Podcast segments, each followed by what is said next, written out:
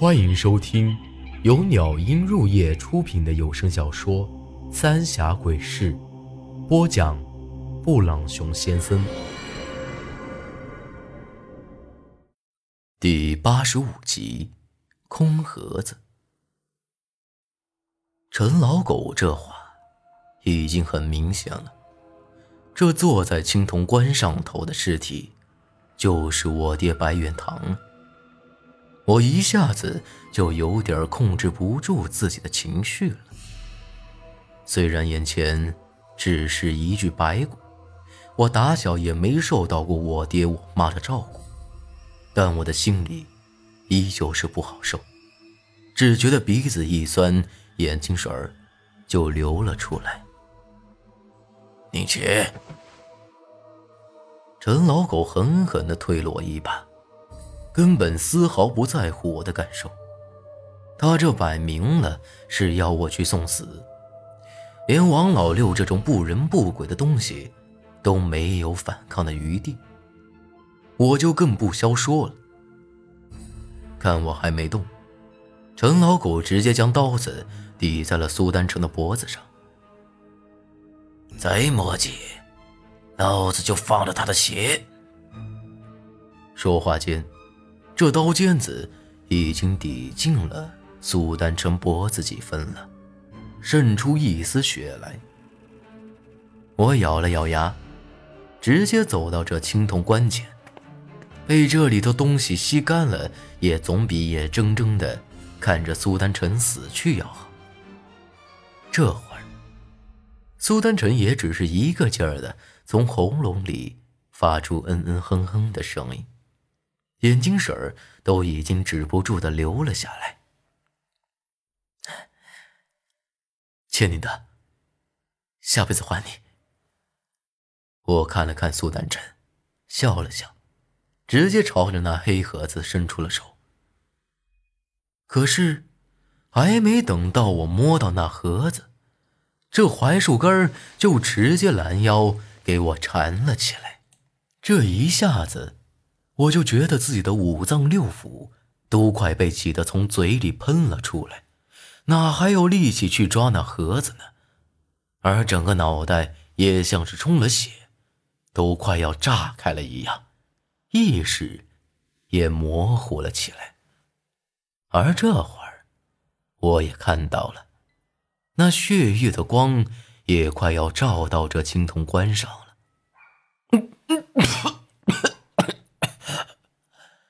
只觉得喉咙一甜，一口血直接吐了出来。让我没想到的是，这槐树根一沾上血，居然就开始滋滋滋的冒起白烟来。又是嗖的一声，这树根直接缩了回去，而我，也直接倒在了地上。这一下子，感觉呼吸就顺畅了许多。轰隆隆，叮铃铃，这下，那青铜棺又晃动了几下，那铁链上的铃铛也再一次响了起来，而我也立马觉得肚子里一阵翻江倒海，像是有啥的东西在身体里乱蹦乱跳。再一看陈老狗和大虎他们，脸色变得更加难看。这铃铛像是对他们也有极大的震慑力。响了一阵子，这铃铛声才终于停了下来。轮到干啥子？快给老子拿来！陈老狗一点余地都不给我留，手上的力道又多了几分。苏丹成的脖子上已经被戳出一个小洞了。我也只能忍着疼爬起来，直接一把将那黑盒子给抓了过来。应该是刚才这口血让里头的东西有些害怕了。这回，那些槐树根倒是没再来缠着我。刚一取出来，陈老狗就迫不及待地将那盒子一把给夺了出去，抹去了上头的泥土杂物。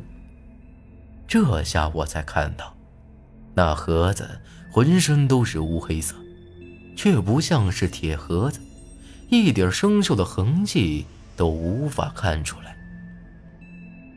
虽然不晓得这是个什么玩意儿，不过我爹死都抱着它，一定是咱白家什么重要的东西了。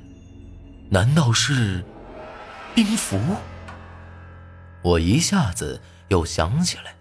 韩半仙看到兵符的样子是十分紧张的。他说：“这东西只有咱们白家会用。”可是，我爹死都抱着这盒子，那里头一定是和兵符有关的东西了。这会儿，程老狗都已经激动的不行了，颤抖着将那盒子给打开。但这一打开，脸色却立马变了。从他这张阴沉的脸色就能看得出来，这盒子里头什么东西都没有。果不其然，陈老狗里里外外看了个遍，恶狠狠地将那盒子给砸在了地上，走过来就一把揪住了我，将那刀子抵在我的喉咙上：“给老子拿出来！”这老东西。肯定是狗急跳墙，刚才我自个儿都差点死了，哪还有心思去管这盒子里头装的是什么呢？不过，陈老狗立马就冷静了不少。看来，他也晓得自己有点失去理智了。这会儿，那血月的光已经离这青铜棺只有一丈不到的距离了，而陈老狗。则吩咐大虎他们去把那铁链子上的铃铛全部给取下来。这铃铛很显然是我爹用来震慑这青铜棺里头的东西，它的威力，刚才我是亲眼见过的，以至于大虎他们都有点害怕了。大虎，你没看到王老六的下场吗？这老东西根本就是让你们去送死的。等这里头东西出来了，你们也莫想活！我朝着大虎喊了几句。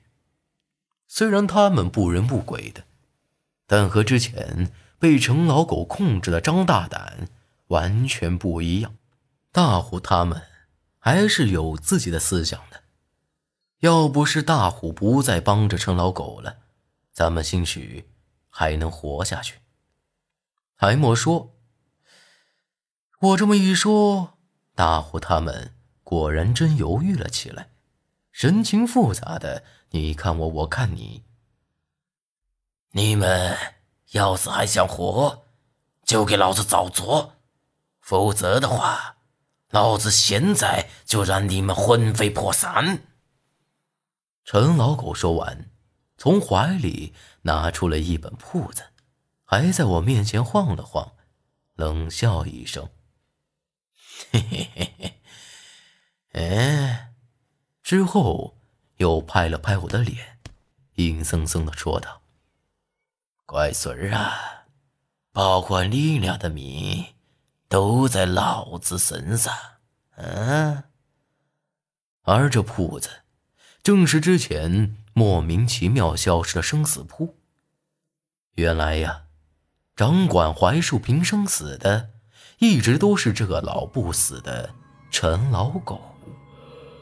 一看到这东西，大伙他们立马就不再犹豫了，直接乖乖的去取那铜铃铛去了。看来这东西对他们来说才是最要紧的。这刚一碰到那铃铛，又是一阵叮叮当当的声音，不过比先前小了不少。大虎他们也显得没那么痛苦了，只是有一点我没搞懂，不管大虎他们到底是个什么东西，总之是邪祟之类的，经不住这铃铛响声是理所当然。可为啥子我一听到这铃铛的声音，也会觉得浑身难受呢？难不成我也是邪祟之物？不过，眼下我也没多心思去想，我和苏丹臣能不能活下来，都还是个未知数。这些铜铃铛一旦取下来，青铜棺里的东西就一定会跑出来。